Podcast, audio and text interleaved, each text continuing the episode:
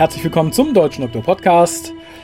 Ich bin der Raphael, ich nenne den Esel wie immer zuerst und der Esel auf der anderen Seite der Leitung ist der Kolja. Einen wunderschönen guten Abend. Guten Abend. Und wir reden heute über die Timelash, denn wir haben noch ein paar Interviews, die wir euch nicht vorenthalten wollen. Und äh, Kolja hatte ich zu dem Thema ja auch noch nicht dazwischen. Deswegen an dich direkt die erste Frage. Hat es mich noch nicht dazwischen. Ja. Wie war es für dich dieses Geht's noch? Wie war die Timelash für dich dieses Mal? Ähm, das erste, was mir so durch den Kopf geht, ist, sie war sehr entspannend. Sie war entspannend und entspannt. Ähm, sie lief das merkte man. Also man merkte, dass das wie so eine geölte Maschine vor sich hin lief und man wirklich auch als, als Besucher da nie irgendwie Sorge haben musste, dass das in Stottern geraten würde.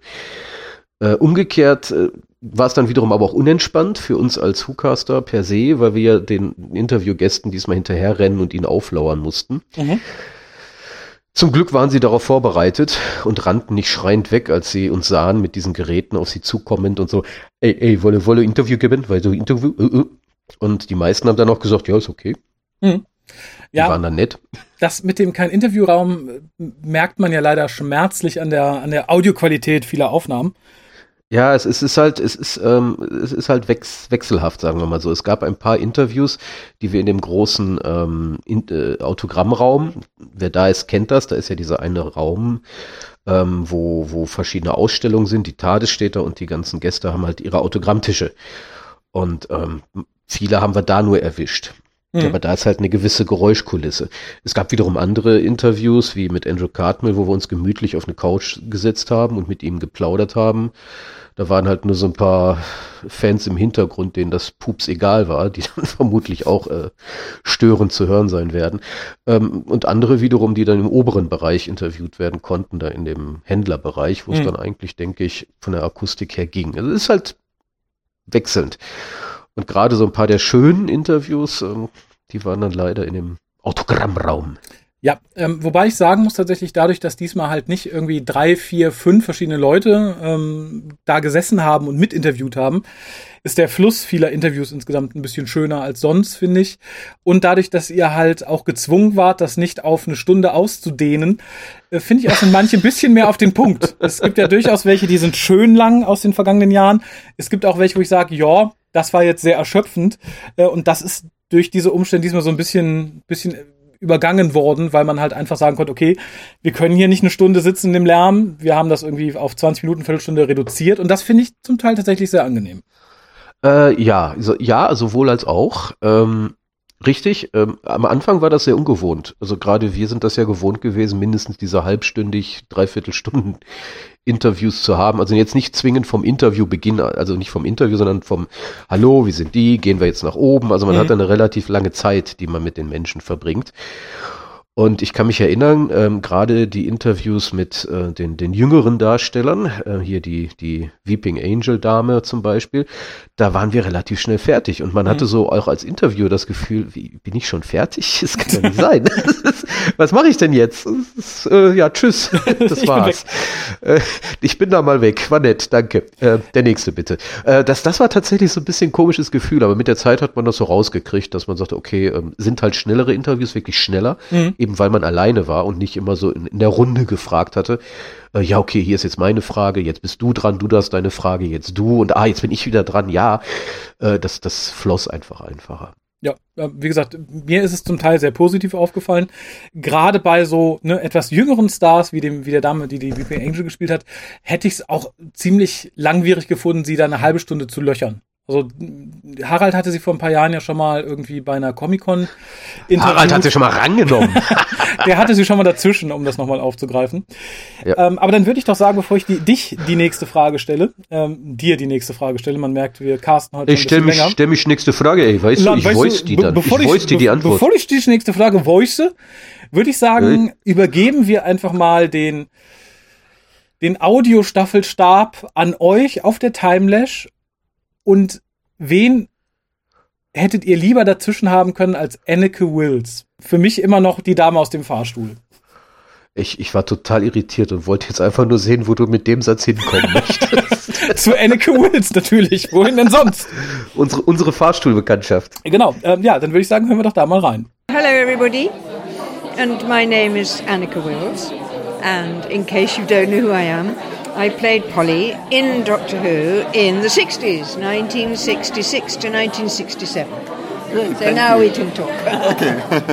yeah, tell us a little bit about the because I, I think it's such a fascinating time to uh, look at it from from from the future. But uh, but Yes. how was it to be part of this Yes. uh, this area?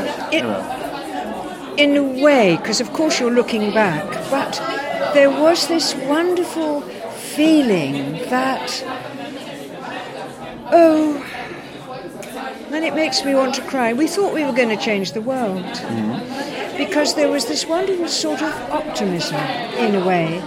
I mean, if we go back, um, you know, of course, there was the Cuban crisis. Mm-hmm. So there we all were, we bright, intelligent people who were living in London at the time, thinking this could be the end of our lives. Mm-hmm. So this makes you really live it, you know. If you've got another minute, then let's enjoy this. So, so that's one thing. That that brought a kind of very special, um, lively energy. So, and then mixed into that, you have this place, London, and it's very much focused in Soho and in Chelsea and in West London, where you have these. Um, places like the establishment which had you know where you've got the best writers the best actors the best musicians uh-huh. are all living there uh-huh. together working together.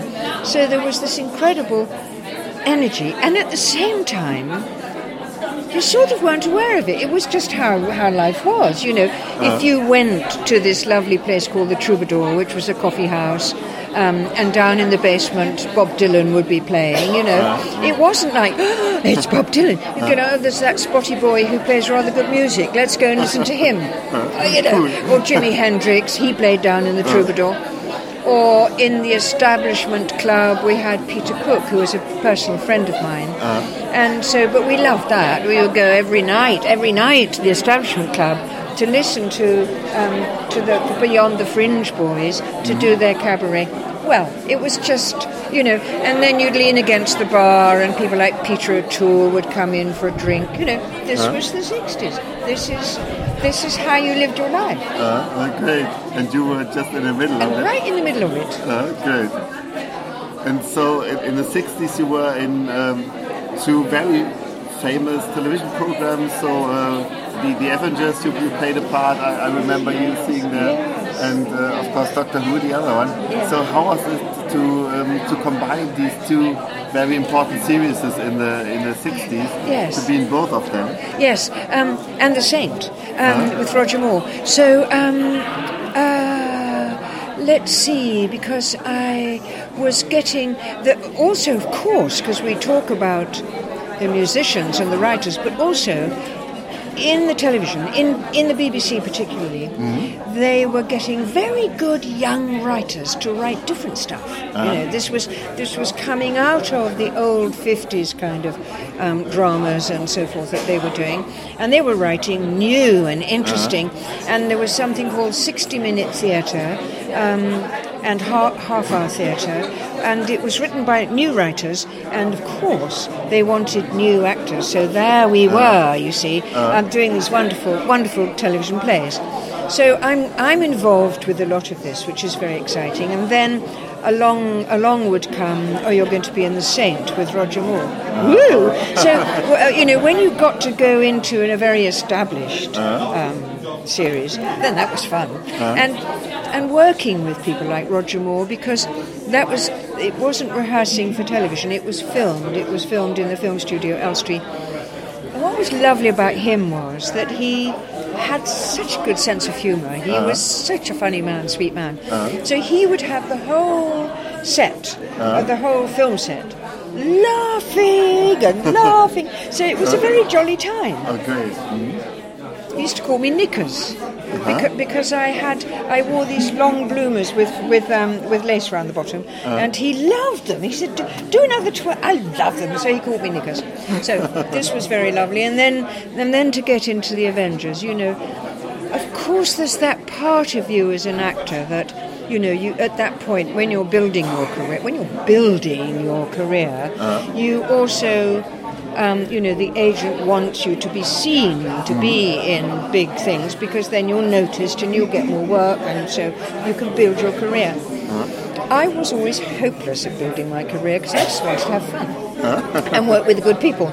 So, you know, if it was a small part in something, but I really liked the, the, the I would do that. And the agent would say, no, no, you don't want to do that. You know, we've built, no, no, forget the building. I'm here having fun, you know. so, Yes, and then of course to be in Doctor Who, um, that was massive. That was actually, you know, because it was so loved. Doctor Who was so loved by the nation. So as I said today, I went running up and down the street where I lived, saying, "Hey, everybody, I'm going to be in Doctor Who!" You know? So did they discover you by seeing you in the Saint? And, and Well, no, no, no. Actually, what happened because I, it was BBC, and I had started working in the BBC when I was 11 Mm-hmm. So I was already very much, uh, you know, an actor that's whose name would pop up immediately that there was a part for a beautiful, intelligent, flat-chested girl. so. Um, so, so there. So I, I was always going. I never was never out of work. From age eleven, I worked on. I worked all through school. You know, I was in all the televisions that they were doing. Yeah, yeah. And I think you had a very important role because you were there when, when the male lead character changed and you had to to keep the audience uh, with, with the series, stuck to the series. So, Yes, um, yes. Did you Yes. did you feel this this um, I don't know this important role at this time, or was it just that, that you were yourself uh, very much um, yeah in the process of, of getting used to a new actor? Uh, how was it like this time? Well, you know, the thing is that if I go back down the route of my memory, um, so now, okay, they're going to change the doctor and it's going to be a new actor. What you really think, because you're not thinking in terms of longevity of the show, you're not thinking, you know, in 50 years' time will I, you know, be doing Doctor Who conventions. You're, what you're thinking is, if it doesn't work, we won't have any work next week. Mm. No, we'd be out of work. This is no good because we need the money. you know, that literally, that's how actors work. Ah, you see, okay. you know, you want to be in work, so we hope it's going to be a good actor. Of course, then it's Patrick Troughton. Then you think, well, but we didn't know. Uh-huh. We we thought how lovely he was, what a lovely man he was, what a perfect person to, to come in. Uh-huh. Because had it been an actor like Jon, per- if if it had been Jon Pertwee, uh-huh. I don't think the British public would have accepted that uh-huh. because Jon Pertwee had a big ego. In uh-huh. he came, you know, give the cloak a flourish, darling. You see, I don't think they would have liked that. It was cause, because Patrick was humble. He was humble, mm-hmm. and he didn't have a big ego, and and he was a very generous actor. I think if it hadn't been Patrick, we wouldn't be here today talking about Doctor the Show. So we were very lucky. But, so he comes in for the first couple of stories, and the, the, I think the expression is the jury is out. You know, they're out. They haven't yet decided. Do we say, the British public didn't say, hooray, it's lovely, we got Patrick John and Doctor. They said, well, maybe. Uh. Let's see. Let's see. Uh. Okay, let's see. And by a time it was sort of two or three stories completed, they said, well, this is the British, you know. Well, okay then.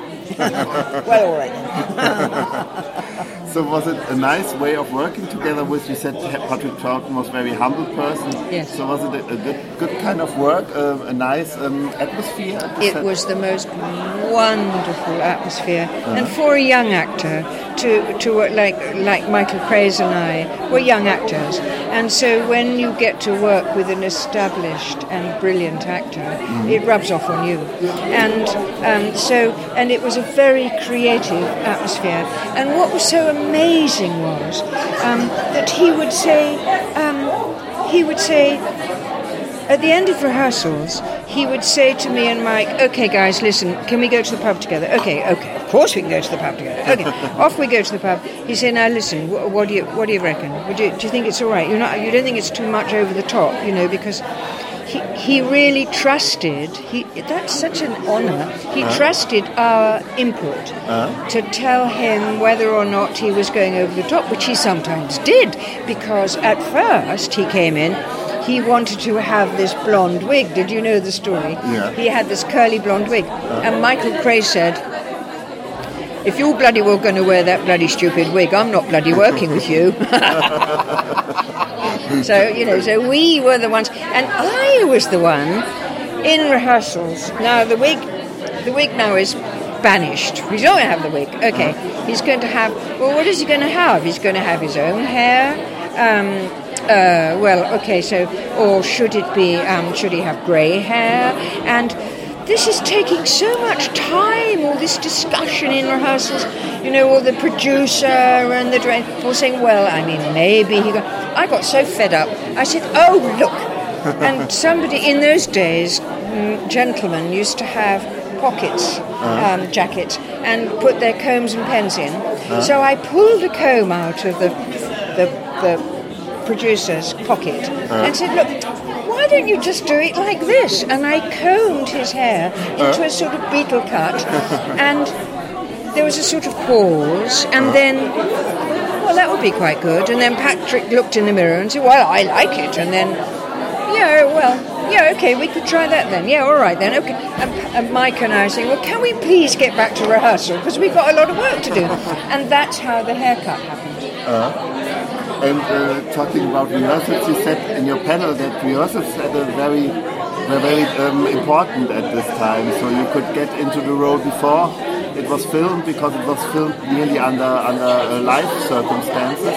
So the rehearsals, I think, were much more important than, than nowadays in Oh, yes. time when you filmed. Oh, yes, because we, we, we, we did it like a play, you know. So um, you had your scripts, you came into the rehearsal room, and the sets were, um, I think, de- deline- deline- I can't say the word, delineated on the floor. Here is the TARDIS, and, um, and here's this next bit we're going to do. And so then because because and the reason is because um, in those days the cameras were very immobile and the boom the, the sound boom had to be able to stretch to pick you up but it had to be out of vision. And there were all these cables that had to go. So when we we would rehearse the drama and where we would stand while the drama was emerging. Um, and then on the last day, the the the, um, the the Thursday, we would do it. Monday to Wednesday, we're doing the drama. Mm-hmm. Um, Thursday, the techies would uh-huh. come in, and they would have their master floor plans, and this was all to do with okay, camera one can move in this direction, uh-huh. camera two can move in this direction, won't get in the way. Camera three will be in the way, but if it gets out of the rounder set here, that would be all right. And this, so there was a whole technical thing that they would do, and we actors would have to weave in, in between. Uh-huh. And by the time we came to Saturday, we're in the studio, uh-huh. and then and then we would rehearse during the day, and then in the evening at seven o'clock we would do the whole thing live, mm-hmm. as it oh. were, live. Uh-huh. So um, the you know the, the, the, the floor manager would say, "Okay, studio, quiet, please. Okay, and count you down to one." And you got your cue, uh-huh. and we would do the entire story uh-huh. by like, by pub time, uh-huh. by by ten o'clock. And if and there were really no pickups, you know, you couldn't re- unless there were desperate things went wrong and the sets fell well over, and you'd have to redo those. But basically, nowadays they talk about, oh, we're going to do it. Like, we were we were the men. We did it. We did it uh. live every week. We did it live. Then then because they didn't have it was only briefly. This is why we don't have it, you know many of the stories because they only kept that very briefly on an Ampex tape, which was very expensive. Uh. Then they would show it, and then they trash the tape because on we go with the next. Yeah. It's so different technically entirely different uh-huh. from anything nowadays. Uh-huh. and and this is why actually. So when when those beastly people came in later and said, "Oh, you know, Doctor Who wobbly set," you know, the designers were so brilliant. They usually mm. came out of art school and they were such brilliant uh-huh. designers. So, what we were doing was technically absolutely astounding. I like to stand up for that, you know, yes. And what Rightfully we so. and rightfully so. And what we actors were doing, being able to work our way around and keep the focus and go on looking, even though, I mean, sometimes you'll be working away with someone, with Patrick, looking in his eyes and saying, yeah, but doctor, you know, blah, blah, blah. And meanwhile, in this vision, you could see a cameraman going, you know, if this was live telly, man, this was, this was, this, this sorted the boys from the men. Definitely. That sounds, sounds. Now, here the queue is already building here. Okay, so my one- darling. maybe one last question. Yeah. Uh, you've lost so many episodes. Or so Yes. Many episodes were lost, but now Yes. have remade animations. yes. Which of your lost stories would you see next as an animation? The smugglers, the smugglers. Um, I know that um, I know that Mike and I we we we loved the smugglers. I mean, also it was a very good story because it was about pirates and smugglers and the doctor, and we had a lot to do because we're put in jail and Polly. Polly pretends to be a witch and gets. I mean, it's all very exciting, um, and of course, it's filmed in Cornwall, which was so beautiful, so beautiful. Um, and and it was a wonderful story, and it would look it would look very good to you know to have it animated would be very good.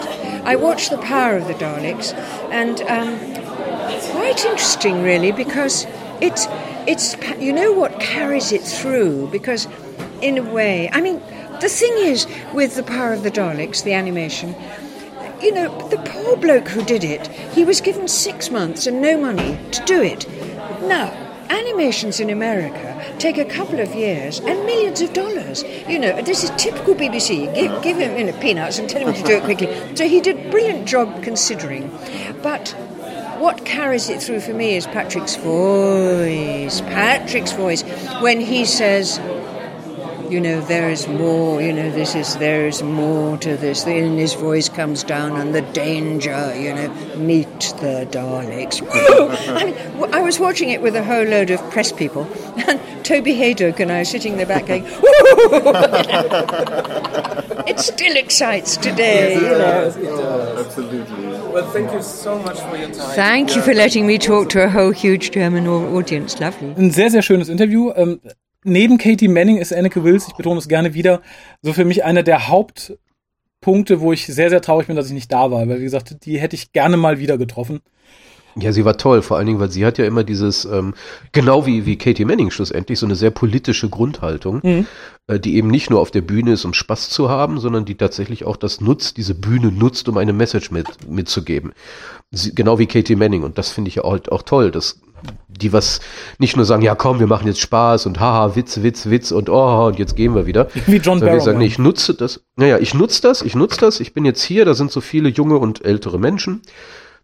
Das sind die alten Fans mit T-Shirt und Bärten, für die man sich schämen muss. Nein, ähm, und, und die nutzen das halt und ich glaube, das ist auch bei vielen gut angekommen. Also, da, dass die auch mal zum Nachdenken gebracht worden sind. Und gerade Katie Manning mit ihrem, hör mal, in den 70ern haben wir das und das und das und das angeprangert. Die Scheiße ist immer noch so. Und, und, und, und, und Annie Wills ist ja genauso. Also, ist gut, fand ich toll. Ja, und vor allem ist bei beiden ist das gepaart, glaube ich, mit der unglaublichen Herzlichkeit. Und ich finde, das tut dem Ganzen ganz gut. Es gibt ja durchaus Leute, die auch entsprechend politisch sind, aber dann halt ziemlich rumätzen. Und das finde ich ist bei den beiden halt so gar nicht der Fall. Nee, überhaupt nicht. Das, das ist ja, das, also, die sind toll.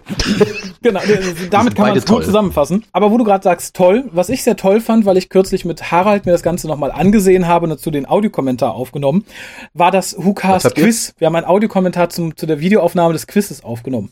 Wie Videoaufnahme, die war doch gelöscht. Ja, aber äh, dank der wundersamen Ja, aber die haben wir nachbestellt. genau, wir haben, die haben wir animiert. Das Audio existiert ja. Nein, äh, der gute Dominik hat tatsächlich in wirklich pisseliger, ich glaube tatsächlich wochenlanger Kleinarbeit seine Festplatte wiederhergestellt. Ach, und hat Scheiße. beide Aufnahmen retten können, sowohl die von der Timelash 3 als auch das Quiz von der Timelash 4. Und äh, ja, die gibt es bald für unsere Patrone. Äh, die Rohlinge und die Hüllen sind tatsächlich schon bestellt, endlich. Äh, gibt es das auf DVD. Für die, die es haben wollen, natürlich. Und für dich natürlich auch. Und weil der Harald gerade hier war, haben wir dann zu beiden Auftritten einen Audiokommentar aufgenommen. Und da wollte ich doch einfach mal fragen, wie hat dir das Quiz denn so gefallen? Ich persönlich war ein bisschen schockiert, dass niemand meine Regeln verstanden hat und dass ihr einfach alle Sachen, die ihr bekommen habt, die eigentlich auch noch für ein Quiz danach gedacht waren, einfach so unter den Leuten verballert habt. Ich, ich war beeindruckt. Ich saß da mit offenem Mund. Ich so, äh, ähm, äh, ähm. Ich muss, ich muss tatsächlich sagen, das hatte mich auch etwas irritiert. Ich, weil ich Man Hinterkopf, gesehen. ich hatte im Hinterkopf ja deine, deine Stimme noch irgendwo, der irgendwie sagte, man sollte irgendwie was geben und den Rest, da machen wir das mit. Aber ich konnte mich da nicht mehr so genau zu dem Zeitpunkt dran erinnern. Ich, ich wasche meine Hände in Unschuld. Ich habe natürlich die komplette Regellastigkeit und Management des Quizzes Harald übergeben, der dann auch wissentlich gesagt hat, ja, er kümmert sich. Er ist der Mann, der es macht. Also habe ich mich voll auf ihn verlassen. Also- und dachte, ja gut, wenn er jetzt alles raushaut, dann ist das eben so. da muss ich zu, mein, zu, zu Haralds Verteidigung sagen, dass ich mit dir telefoniert habe und dir die Regeln erklärt habe, nicht ihm. Ich habe sie nicht verstanden. Ja, das hat man gemerkt. Und vor allem ist es wirklich schön zu sehen, wie ihr beide auf der Bühne steht und professionell. es mag sich nicht so angefühlt haben, aber ihr habt beide gestanden, mehr oder weniger. Ich saß auf einem Stuhl. Ja, das, das auch tatsächlich. Aber man, wenn man es nicht weiß, erweckt ihr beide den Eindruck, als hättet ihr den absoluten Check, wie das abzulaufen hat, wie die Regeln sind, wer was bekommt, bis irgendwann dieser Punkt kommt, an dem, ich glaube, es war Harald oder du, ich weiß es nicht mehr, irgendjemand sagt, ja, und hier haben wir noch ganz viel, das kannst du dann auch mitnehmen. und irgendwem irgendwie einen Haufen Kram in die Hand drückt und ich dachte so, mhm, da sind also all die Sachen hin, die eigentlich für später gedacht waren. Ja, aber die haben sich doch so gefreut. Ich wollte gerade sagen, aber zumindest waren alle sehr, sehr happy. Und das ist ja im Endeffekt die Hauptsache, auch wenn es nicht so 100% nach Plan gelaufen ist, aber es schienen zumindest alle Beteiligten viel Spaß zu haben, wenn wohl auch irgendwie die Fragen äh, ein bisschen zu heftig waren, was mich ein bisschen gewundert hat. Vielleicht bin ich doch etwas zu sehr Fan. Äh, muss ich tatsächlich auch sagen. Also ich war auch äh, stellenweise sehr irritiert, weil gerade die Personen, die auf der Bühne standen, da hätte ich mir mehr von erwartet.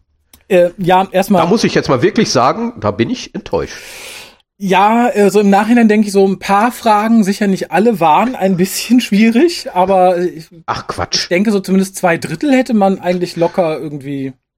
Also, ich möchte an dieser Stelle erwähnen, Ja. dass wir vorher Fragen und Antworten, Antworten sind dann ja auch wichtig, Ja. gesammelt haben. Du hast natürlich von meinen keine benutzt. Die wären schwer gewesen. Das ist vielleicht der Grund, warum ich sie nicht genommen habe. Ja, ja, aber das, das war doch Pillepalle, was wir da gefragt haben. Ja, aber es hat mich sehr gefreut, dass Welcher ist der siebte Doktor? Ja, der siebte. Richtig. Ding. Hey! Nee, oder falsch, Nicht der aber Sechste. nimm trotzdem was mit von den Sachen, die ihr Ja, ausgesucht nimm!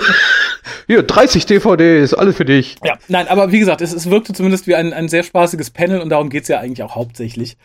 Äh, hat, es, Ja. hat es dir denn als, als auf der Bühne stehender auch Spaß gemacht? Es sah ein bisschen so aus, auch wenn man dich mit den, mit den Schatten der Nacht noch hat kämpfen sehen. Äh, ja.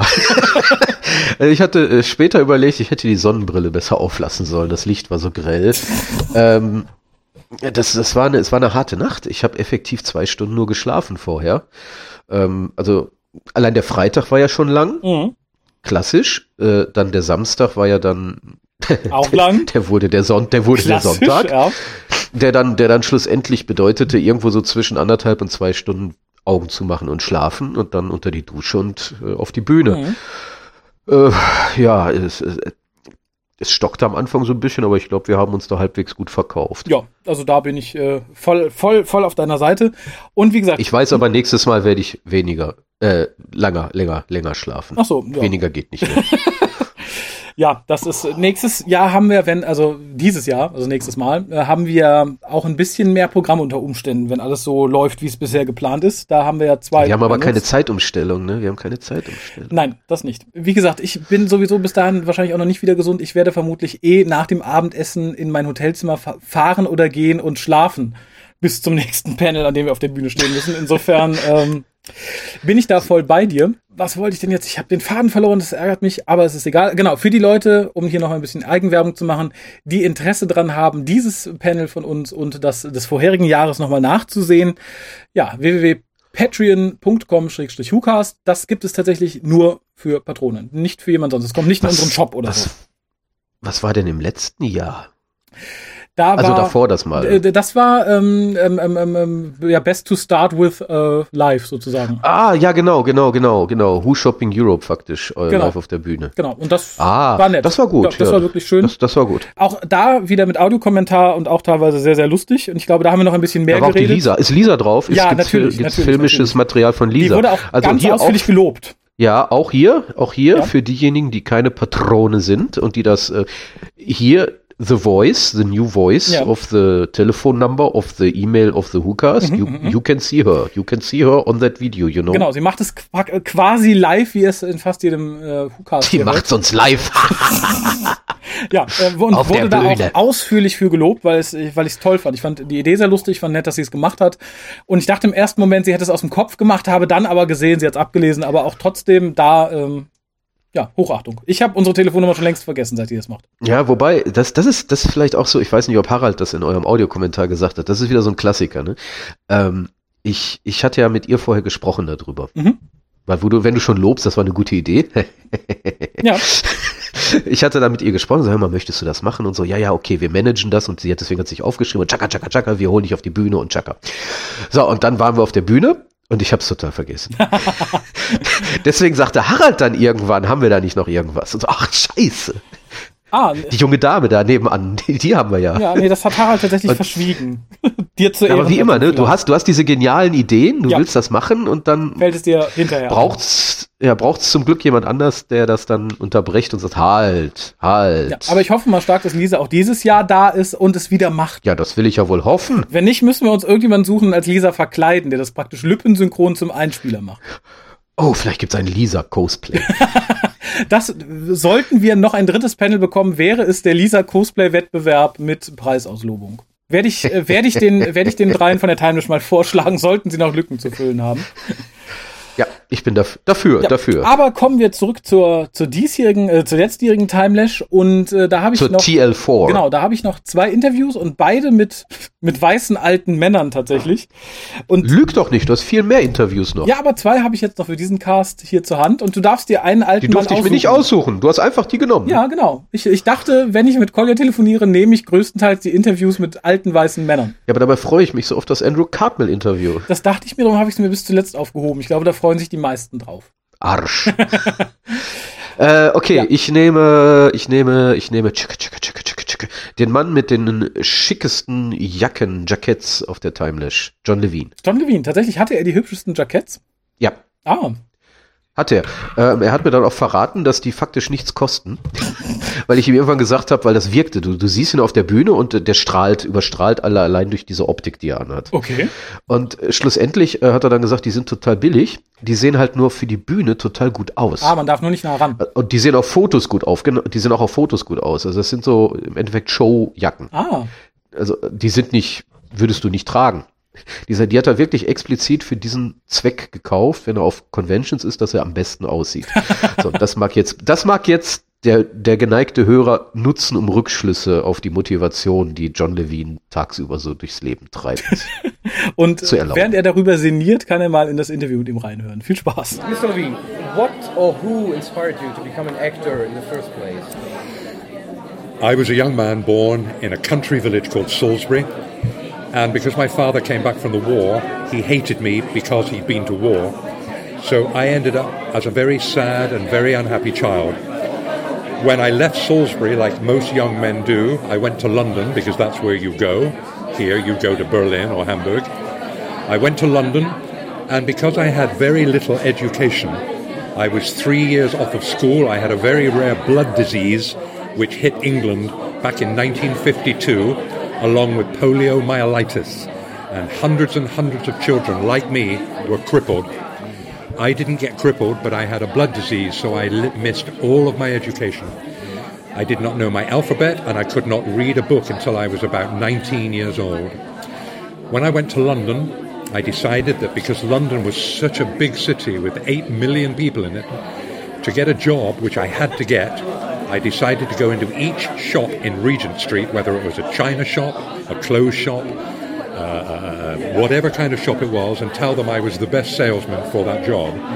I ended up in a menswear shop called Hope Brothers, and then within one week, one of the biggest Hollywood movie stars came in, a man named Telly Savalas, who played Kojak, and he was also in one of my favorite war movies, The Dirty Dozen.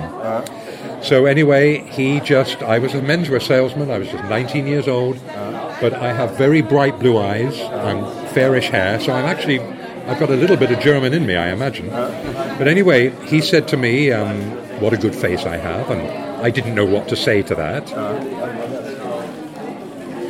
Anyway, he said, um, have you ever thought of being an actor? And I said, no, I have, I'm a menswear salesman. I would never be an actor.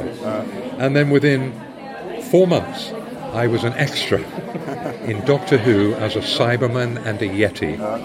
Now, that was going to be my life, but then suddenly, as you know, we'll answer this later, but suddenly I became famous as Sergeant Benton. So how's it like playing a Cyberman first before playing Sergeant Benton? Well, first of all, I never dreamt I would be playing Sergeant Benton, and I was happy to be a Cyberman and a Yeti.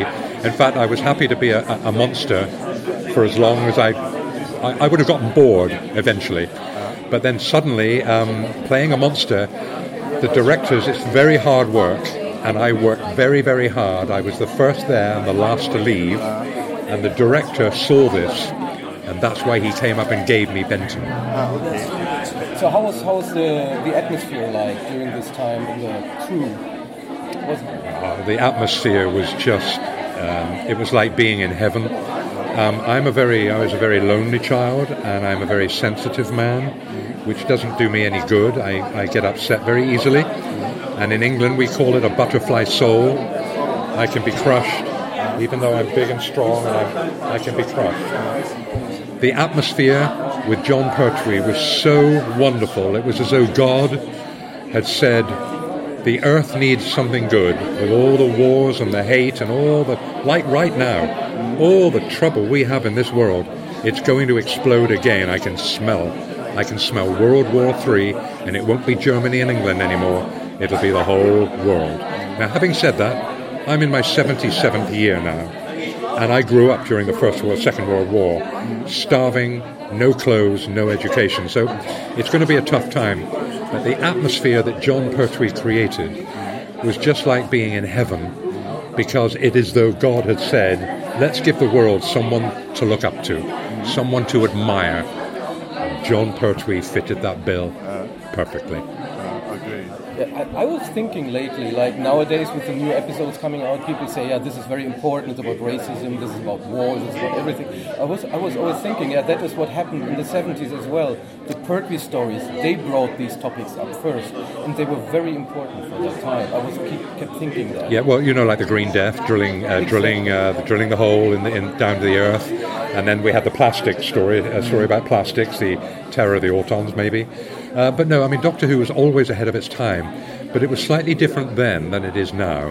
First of all, you had half-hour cliffhangers, uh, episodic television. Now it's 50 minutes. I think it's lost its energy. Uh, I must just say one quick word about Jodie Whittaker, the new Doctor. I think her acting is absolutely stunning. She is a beautiful actress with a beautiful face, and she's going to do Doctor Who a lot of good. It's good to have a woman as a Doctor. James Bond won't be a woman, but Doctor Who can be. Jane Bond. Yeah. Jane Bond. I, I heard you were offered a part in The Five Doctors, but you turned the offer down. Damn right I did. Wh- Why did you do that? Well, I'll tell you why I turned the Five Doctors down. Richard Franklin, my wonderful captain, he got a part in it, but he had a few words to say. What's that? The reason I turned down the Five Doctors. The reason I turned down the Five Doctors is I had worked as a man who didn't think he had any talent. I'd worked so hard at making Sergeant Benton realistic. Yeah, so when the script arrived for the Five Doctors, I remember my daughter Samantha saying, Oh, Dad, isn't it lovely that you're going to be involved in a story that is the 50th anniversary? Was it the 50th anniversary? Or 20 no, 20th anniversary. And um, like any actor, you pick the script up and you always hope you've got something reasonable to do as opposed to something that's not very good. So you turn over the first page and they have the list of characters. Mm-hmm. So, having been a major character, or one of the major characters, for five or six years, mm-hmm. I assumed that I would be Sergeant Benton and I would assume that I was going to have a reasonable part. Mm-hmm. So I looked all the way down Dr. Jon Pertwee, Dr. Pat Troughton, all the doctors, all the companions, all the way down, no sergeant, no sergeant, all the way down. Now I'm on the next bloody page, uh-huh. no sergeant, and right at the bottom it says sergeant, off vision. In other words, not in front of the camera. So my part wasn't for Benton at all, it was for anybody to walk in, and the third, the second doctor had to walk in, and I had to say, Excuse me, Governor, you can't go in there, we don't know who you are. So I phoned up the director and I said, I'm not going to do this. I'm not going to come all the way to London to say two words off camera to a doctor I've done my biggest parts with. I would rather eat my own scrotum. And that will make you laugh, ladies and gentlemen. So I turned it down, and guess what? I never acted again. I got out. I became a producer and a director, and I had a much better time, and I started creating my own visions. And if you go to my website, john-levine.com, go to the video section, you'll see all of my work as a cameraman and as a director and a producer. And I want you to see my singing. I've become a really good singer. Uh, okay. Yeah, that's also one of the questions I had. Like, how did the album The Ballads of Sergeant Benton come about? Well, gosh, it was my first recording in Hollywood. A very famous Hollywood musician who worked with Pat Boone, the, the, remember Pat Boone, the multi-millionaire singer-writer. And I had just been learning to sing. The truth is, I couldn't sing at that time. Ah. But because I could hold a reasonable note, we decided to record an album in Hollywood. Ah. But it didn't sell very well. I lost money on it ah. because I wasn't good. But now, now I can sing. You've got a very nice voice, so I could imagine that you're a good singer. Well, to all of you listeners, I do apologize. I have to go and do a panel now. I've just been called to do a panel, so I'm going to have to say goodbye. Thank you to the two gentlemen that have bothered to come in and record my voice. I'm very, very grateful that I've come to Germany. When you're English, you have preconditions or pre images of what things look like. What a wonderfully beautiful country you have here. Your motorways are so much better than ours, and I do hope to come back again. So, this is Sergeant Benton, John Levene, saying, I hope you do well. If you are in love, be good to that person, and may your own particular God go with you. Goodbye and God bless. Bye bye. Thank you very much. My pleasure. Ja, erneut ein sehr schönes Interview. Und da auch, wie gesagt, äh, Katie Manning und Anneke Wills waren ja so die, denen ich am meisten nachtrauerte.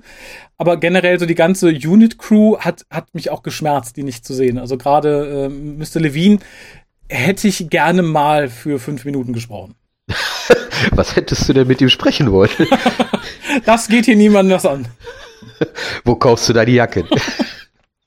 Gibt's die auch in meiner Größe. Ich habe die Fotos gesehen, du trägst sehr schöne Jackets. Wo sind die her? Ja, nee, ähm, das vielleicht mal aufgreifen. Das fand ich ja auch bei dieser Timeish eine extrem gute Idee, diese, diese thematischen Fotoshootings und thematischen, Ja. ähm, die wirklich, wirklich thematischen und nicht nur drei Frauen auf der Bühne. So, das ist jetzt das Thema. Nee, das ist wirklich Unit.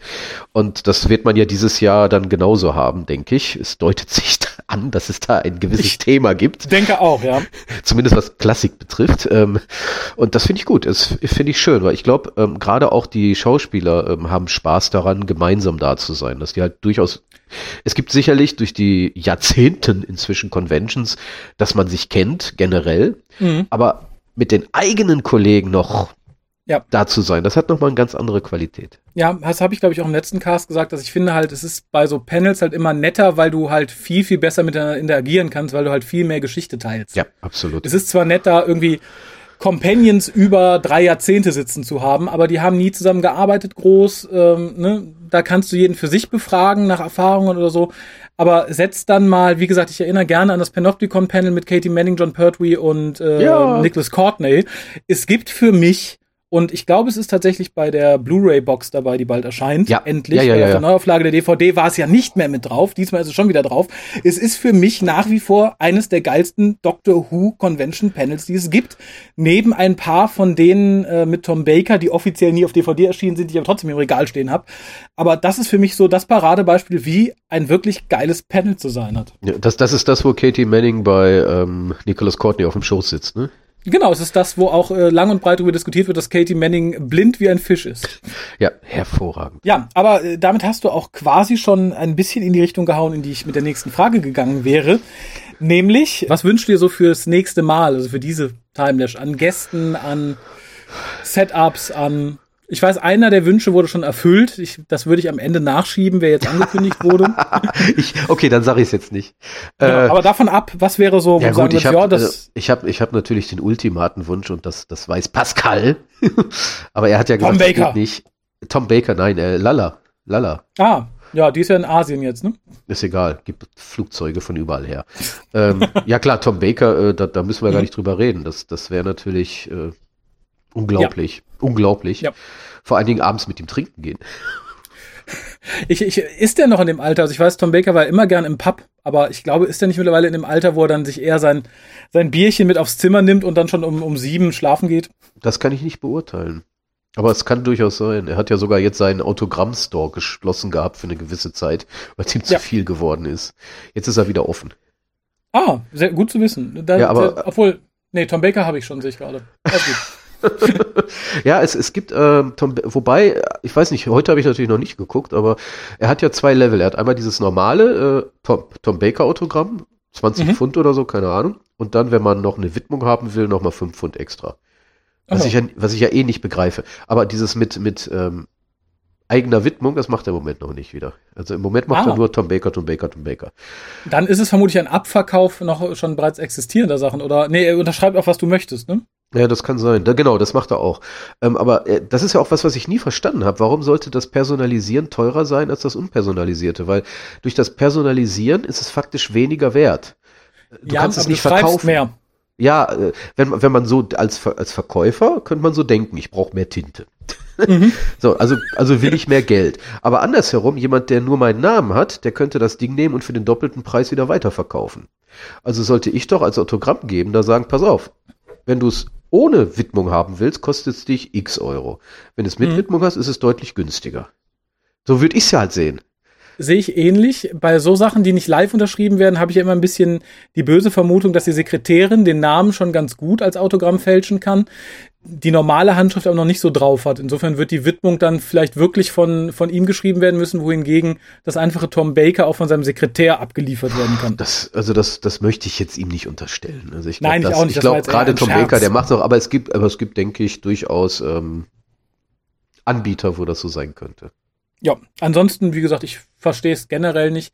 Ich finde, beides hat auch irgendwie so seinen Wert. Ich finde halt tatsächlich, ich glaube, es war ja bei Peter Davison und Nicola Bryant so, die sind ja so klug, wenn sie ähm, mehr Autogramme auf Conventions schreiben, die halt nicht direkt da abgegeben werden, sondern so für, für die Convention selber. Sie setzen immer dazu, von welcher Convention es ist, um zu gucken, ob die halt irgendwo verhökert werden oder nicht.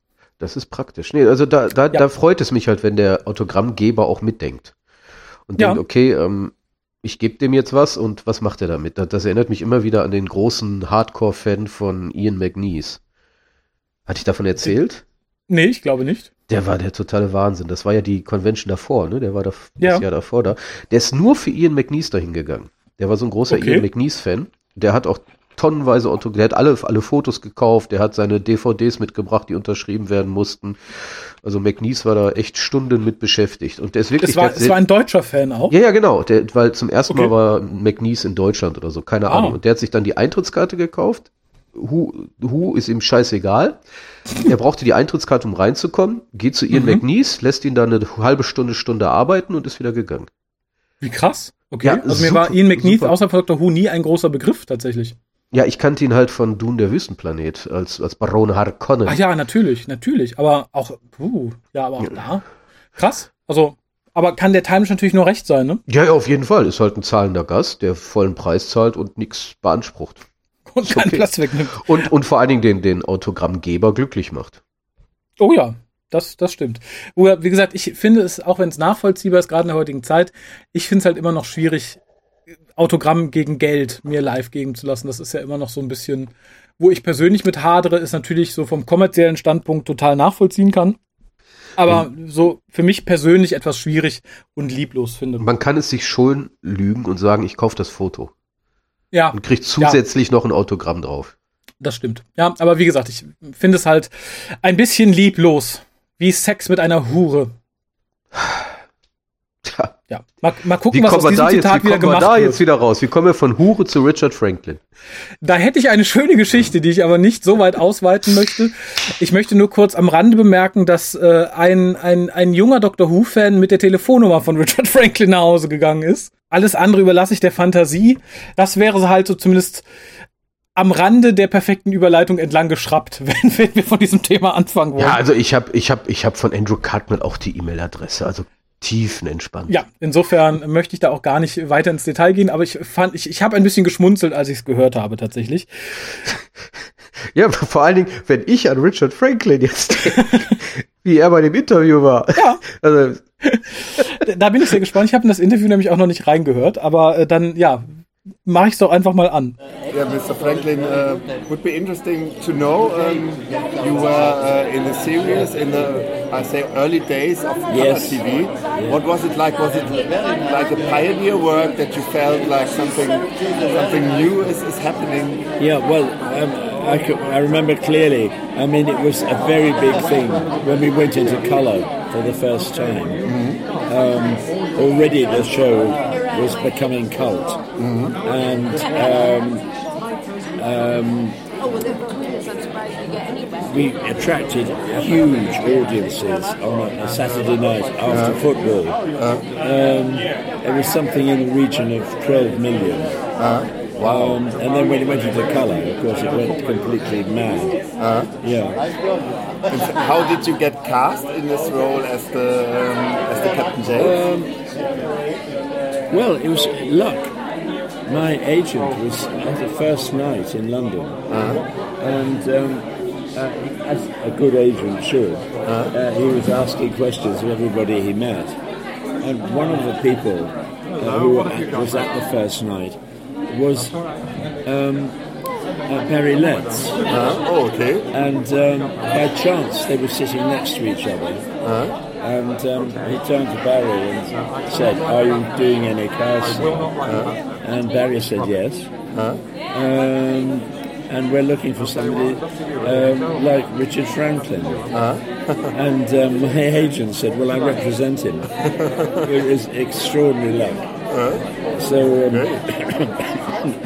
uh, Barry said, uh, You know, come round to the BBC next morning mm-hmm. at 9.30, which I did and um, the rest is history. Oh, great! Yeah, yeah. And um, as, as, you started in this in this regular role, how was it work to work with people uh, uh, like uh, Jon Pertwee?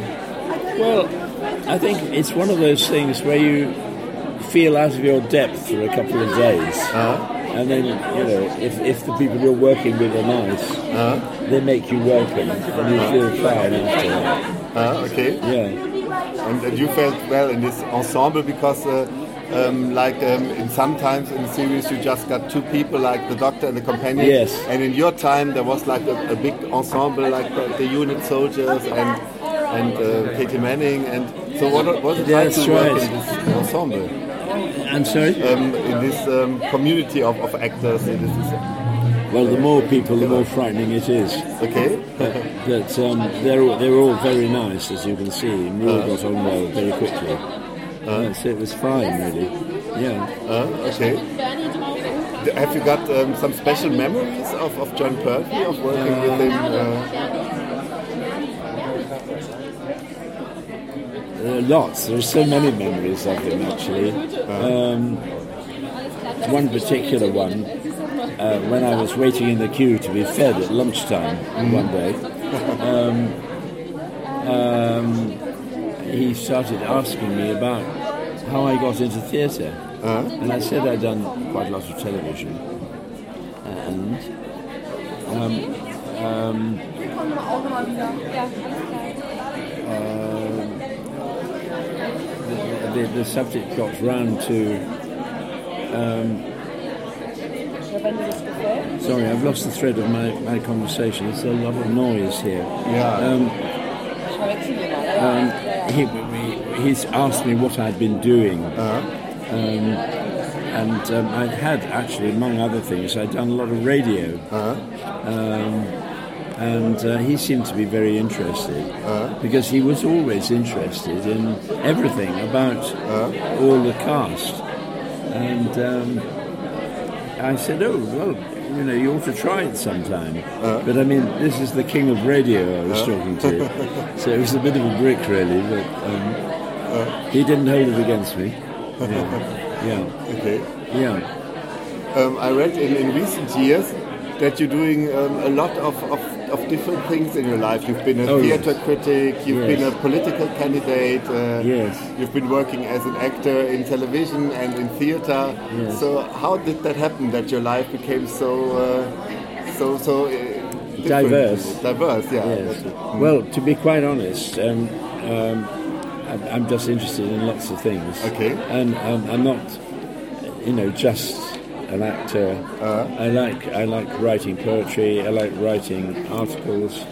Um, I've written several plays. Mm-hmm. Um,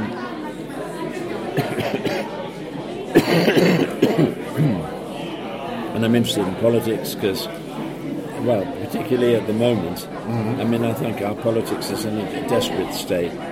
I personally um, want to stay in Europe. Um, I think, you know, a European bloc is very much part of um, what should be uh, today's thinking. Yeah. and it gives us security. I think. Yeah, oh, I think so, yes. But, um, and also, I mean, we are European. I mean, I know we're an offshore island. Yeah, yeah. Um, but I think we'll just have to see what happens. Um, it's, you know, it's, it's, it's really um, a very bad solution. I think just to um, walk away from Europe. Yeah. Okay. Um, uh, I've, I've heard you on the stage uh, earlier today um, about your. Uh, you, you talked about your book Operation Hate. Would you like uh, to tell us something about that? About Uh, your, About your, your book, book. Operation Hate. You yes, I told would about it certainly stage. yes.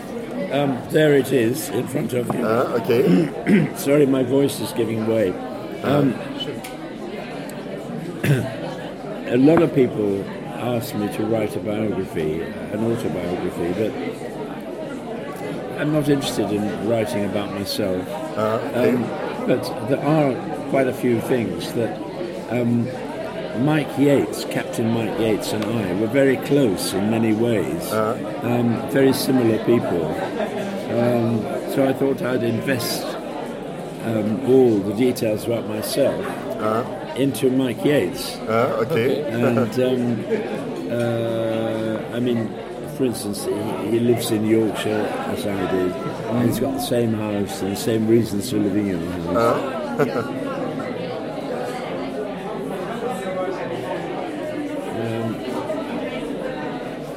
but it is a full adventure, um, and um, I think all the characters are mentioned, all the principal characters from the Jon Pertwee era are mentioned. Oh, that, that sounds I, interesting. I think, it, yeah. I, um, the point is that there are lots of comments in it about life in general, and I feel that it's quite uh, patronising Uh, okay. of um, writers just to write about the Doctor Who scene at its um, sort of inception um, and, and not realise, not recognise the fact uh, that they have ma- many other sides. Of course. Um,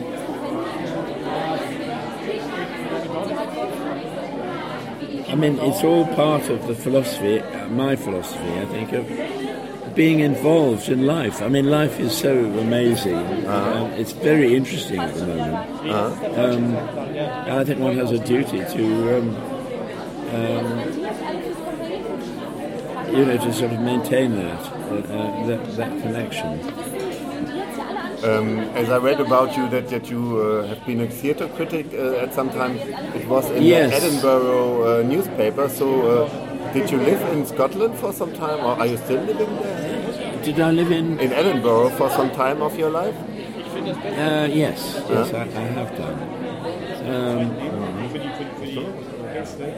but I think um, I find theatre criticism uh, very, very good to do because um, it makes me think, um, and you can't write down anything.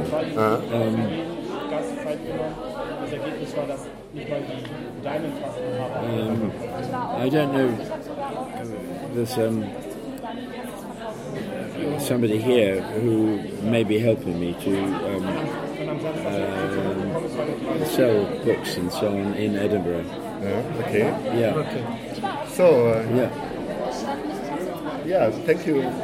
It's a pleasure. It's a Very pleasure. Come to me tomorrow. I had a very bad night last night, and I didn't sleep at all. And I, I feel very tired. Actually. We can fully understand that. Yeah. We didn't sleep um, much ourselves. Oh, really? Yeah, we For, for the wrong reasons, I'd I say. guess so. Yeah. Well, thank you very much. it It is a pleasure meeting you. Not at all. Seriously, if you are you here tomorrow? Yes, Yes, yes, sure. we are. Well, if you think of any more questions, and I'll answer them in a more energized way tomorrow. Na, da würde ich sagen, der gute Mr. Franklin hatte auch eine harte Nacht. Ihr seid ihm nicht zufällig im Pub begegnet, oder? Äh, nein. Man könnte es fast annehmen, würde ich sagen. Ich glaube, da wo wir hingehen, trauen sich die Stargäste noch nicht hin. Ach so, ja, was ja eigentlich total absurd ist, weil sie ja die Toiletten mit uns profanen Fans teilen an dem Tag. Ich finde, dann kann man auch ein Bierchen mit uns teilen, oder? Oh genau, für alle Unentschlossenen. Wo sonst hat man die Möglichkeit, Genau. mit, weiß ich nicht, Edric die Toilette zu teilen. Und sagen, ey, alter Spinnenficker, wie geht's denn so? Ähm, ich persönlich. Schön abschütteln, schön abschütteln. Da sind noch Tropfen dran. Ich persönlich überlege zu sammeln, um dir, solltest du den guten Mr. Waterhouse so begrüßen im Interview, deinen Pappabend zu finanzieren. Ich werde nicht mit ihm sprechen.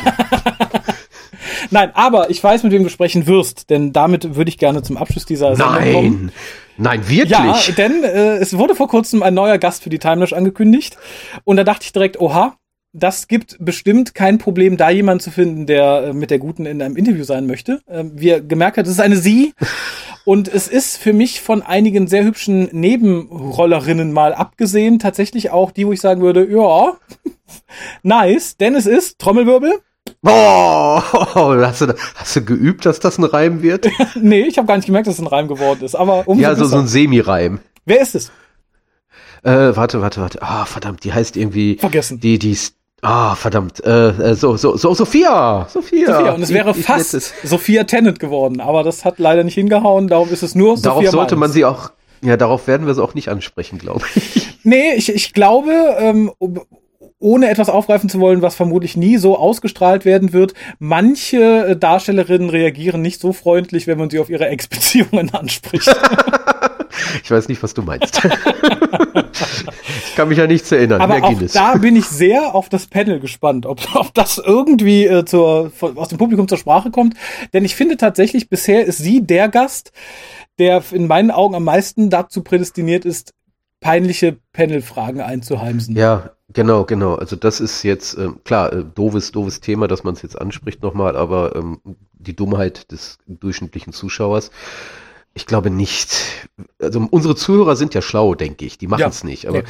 ich bin immer wieder irritiert, welche dusseligen Fragen bei den Panels gestellt werden. Und ich hoffe doch, ich hoffe doch, dass man es verhindern kann, dass irgendjemand dämliche Tenant-Fragen platziert. Ähm, Ja. das weiß ich nicht. Also nee.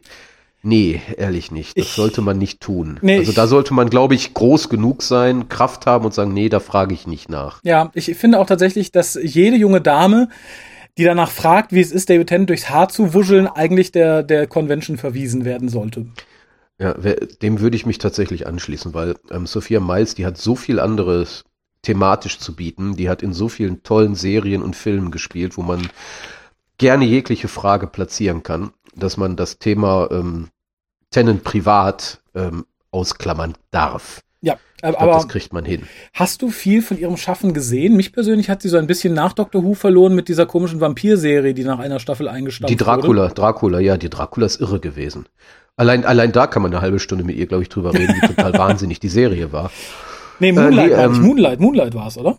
Ach, Moonlight meinst Ja. du? Nee, Moonlight ist, ist total wahnsinnig. Moonlight ist total gaga gewesen. Hat da nicht auch die, die Weeping Angel äh, mitgespielt? War das nicht auch Moonlight? Ich hab Die hat ja keine auch so einen Ahnung. Vampir oder sowas gespielt. ich war mehr nee, ich dachte, du meinst jetzt Dracula. Sie hat nee, ja bei Dracula ich mitgespielt. Ah, okay. Äh, empfehlenswert, weil die ist total irre.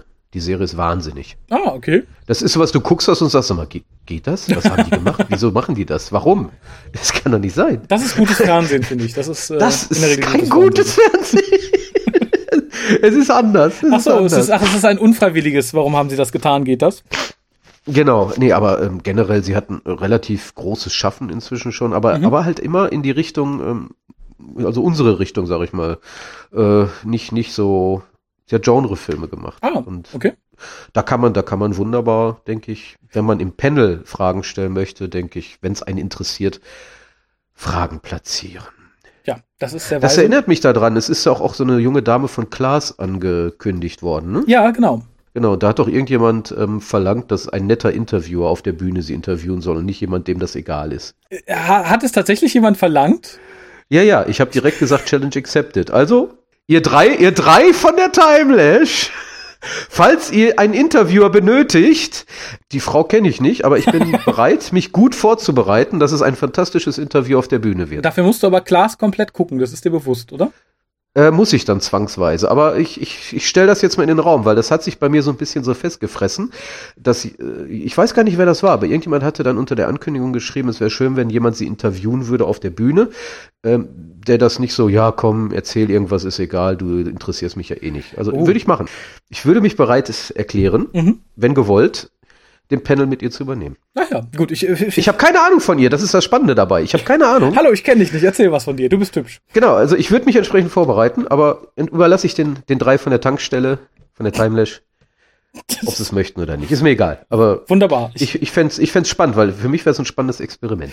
äh, das stimmt tatsächlich, ja. Aber das lasse ich dann tatsächlich als Schlussworte mal so stehen, wenn du nicht noch irgendetwas äh, zu dieser letzten Timelash loswerden möchtest. Ich denke, so am Ende ist es auch am eindrücklichsten, wenn du sagst, ich stelle mich zur Verfügung. Denk drüber nach. Ich, genau, verfügt über mich. ähm, nö, ähm, ich glaube, dass ähm, sonst, sonst die Timelash war toll. Also das wie immer eigentlich. Habe ich ja am Anfang schon gesagt, die Timelash war super. Ich kann jedem empfehlen, der, der schwankt, der überlegt, will ich da hingehen, will ich da nicht hingehen. Mm, mm, mm. Geh hin, nimm es mit. Ähm, es sind inzwischen so viele Menschen, die jetzt das dann fünfte Mal dabei sind. Mhm. Das ist so ein bisschen wie Auswärtsfahrer bei Fußballspielen. Irgendwann kommst du nicht mehr rein. Weil irgendwann sind so viele, die sich die Tickets immer und immer wieder kaufen, Mhm. da kommt man nicht mehr rein. Ja, das Man sollte es jetzt mitnehmen und auch bei dieser Timelash 5 könnte sich ja die Gelegenheit ergeben, dass ein WhoCaster eine Klasserin interviewt. Man weiß es nicht. Ah, das lasse ich tatsächlich mal so stehen. Bedanke mich bei dir für diese schönen Worte und bei allen, die zugehört haben, fürs Zuhören. Bis denn. Tschüss.